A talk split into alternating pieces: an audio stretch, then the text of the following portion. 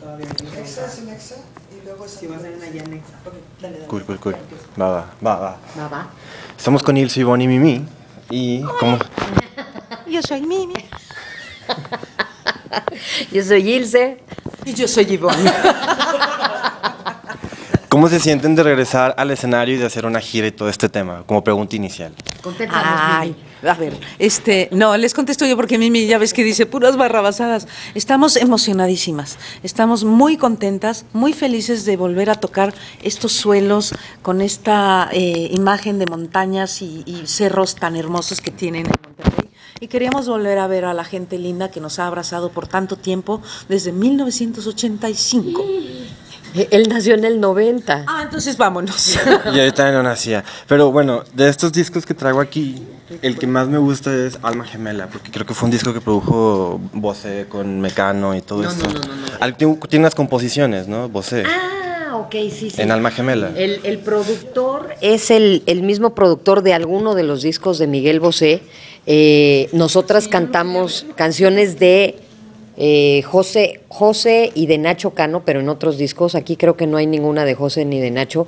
Y la última estrella creo que sí es de Bosé. Sí. Sí, de hecho, porque tiene como sonidos así medios Bosé, como que creo que esta etapa de Flans era muy Italiano. influenciada por España, ¿no? Itali- eh, este es italiano, el Alma Gemela es italiano. Es Roberto Colombo.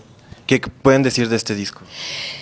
Pues este, mientras grabábamos fue algo muy bonito porque estábamos en la campiña de Milán. Yo engordé 8 kilos.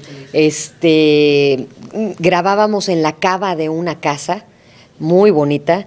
Todas las noches eh, cenábamos afuera mientras una de nosotras cantaba. No, estuvo increíble, Ivonne. Es que en Griñasco, eh, un, un pueblito precioso en el norte que tenía la, la vista de los Alpes suizos.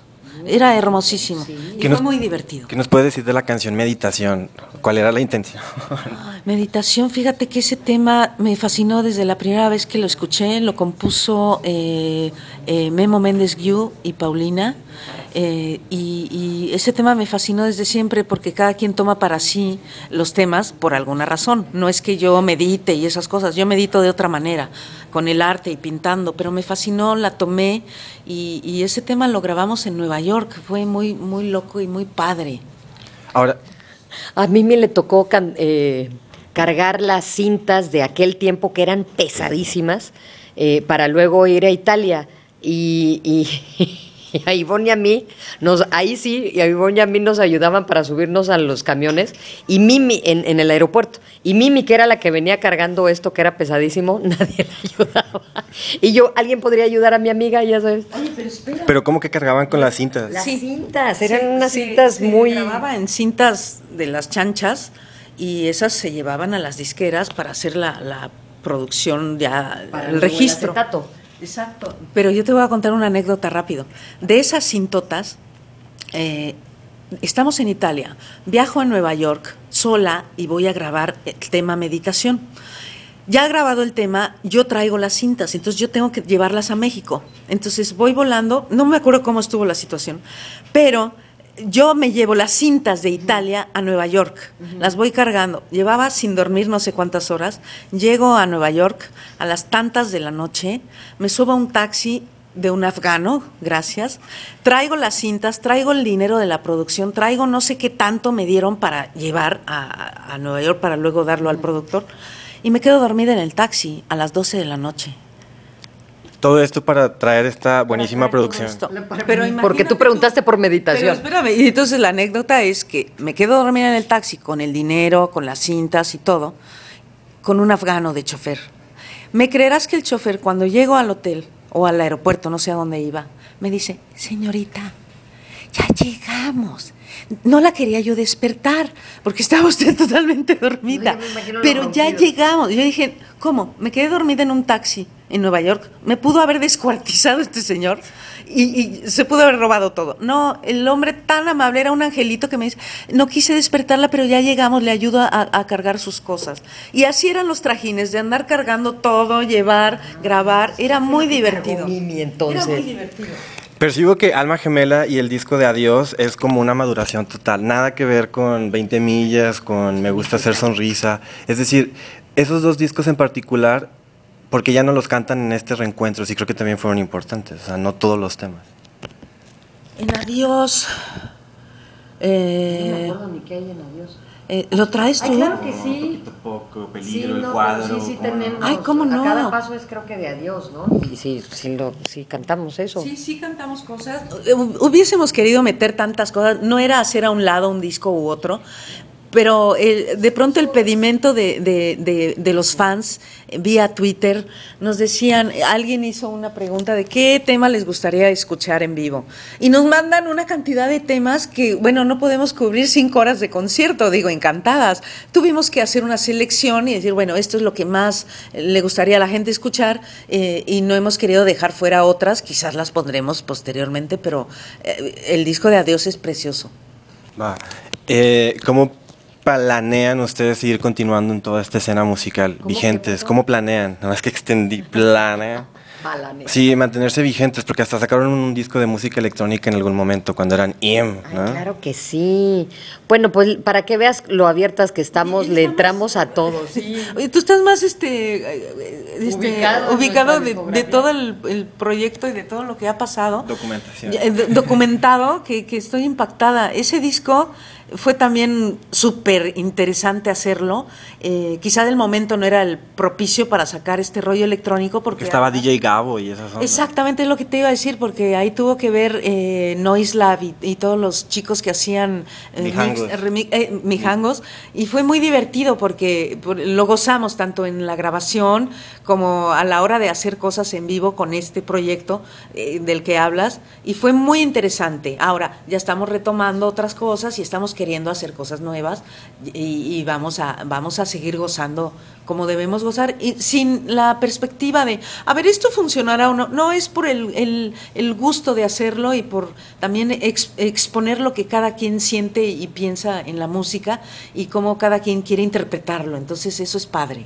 Ya por último, ¿qué escuchan, qué leen? ¿Qué, ¿Cómo se recrean? ¿Cómo es esa onda de acaparar música a sus conciencias? Fíjate que yo soy melómana y me gusta oír lo que pasa en todo el mundo. Eh, me gusta saber qué, qué movimientos hay, qué, qué, qué resulta de modas o qué realmente se queda. Me gusta apreciar la música en toda su intensidad, de todo tipo. Así, me, me- así es como lleno mi, mi cabeza de ideas, tanto pictóricas como musicales. Y en cuanto a lectura, Me encanta leer cosas como crónica. La crónica me gusta. La novela no me gusta mucho porque soy muy disipada. Me gusta la crónica, me gustan las cosas más de, de- de piso, de, de suelo, de tocar piso y saber que realmente han, han existido esas historias. Me gusta mucho leer crónica. Yo lo último que leí que me gustó muchísimo fue los dos eh, libros de Arrebatos Carnales, que es esta combinación de historia de México, de personajes de México, eh, un poco contadas desde la alcoba, que esa es la parte donde es un novela, novela histórica. de Francisco Moreno, ¿no? que además nos que además nos tocó conocerlo en, en, en Mexicali. Eh, me, me fascinaron esos libros y el último libro que leí que, que todavía no me recupero fue La elegancia del erizo, que lloré como degenerada por, por, por, y si veo a la francesa, esta que lo escribió, estaba yo pensando al principio del libro, no, la voy a hacer mi amiga, y cuando terminé el libro dije, la voy a madrear si la veo de su madre. No me he recuperado de ese libro, este disfruto y sobre todo tengo mucho tiempo ahorita para leer y de música escucho lo que lo que me ponen mis hijos que es desde Skrillex que hay cosas que me gustan mientras no sean tan de ruido O sea, dubstep. Y todo, qué bárbaro. Y, y grupos que ahorita no, no tengo idea de quiénes son, pero, mm, pero que, que es lo que vengo yo escuchando rumbo a la escuela, ¿no? Si quieren echar una canción a capela de Alma Gemela. Por supuesto que no. Y yo, no particularmente, Aquí, pero... aquí están las letras, digo, si no se las saben. letra. A ver, échate una de alma gemela. La que ustedes quieran. Alma gemela. Ah, ya sé cuál, la historia de David. La historia de David. ¿Se la Y a ver, pero entonces sí saca la letra y tráeme ya. anteojos. Estaría padre, ¿no? ¿Qué tal? Aquí está. Oye, ve lo tiene. Ay, ahí cantas padrísimo, Ivonne, ya Sí, me acordé. tienes, tienes una parte de coro. Sí, te, Este quiere, es te quiere poner a parir este muchacho. No, no, es algo así improvisado. Improvisado. ¿Quién tocó tu espalda? ¿Se acuerdan de estas fotos? Sí, cómo no. Oh, Sergio Yazbek. sí, qué va. Oye, no, qué padre está esto. Ustedes los seguimos poniendo en la estación, ¿eh? ¿De veras? Sí, los seguimos poniendo a veces. Wow. Sin Sí. el destino, deja que me quede aquí y bailará y cantará. No tiene miedo a la suerte. Se vestirá de viejas ilusiones para esperar a la muerte. Vas, Ivonne. No, pero eso es hasta acá. ¡Uy! Tú no puedes separar esta unión que durará por siempre. Sé que hay citas que cumplir. No tengas miedo de David. Detén el tiempo para mí, te lo suplico. Ah, ¿sabes? Pero no, pero nada más falta un botón para que se la acordara, ¿no? O sea, ¡Qué bárbaro! Yo no me Sí, acordaba se- de esa rola. Es que esa nunca la cantamos en vivo, creo.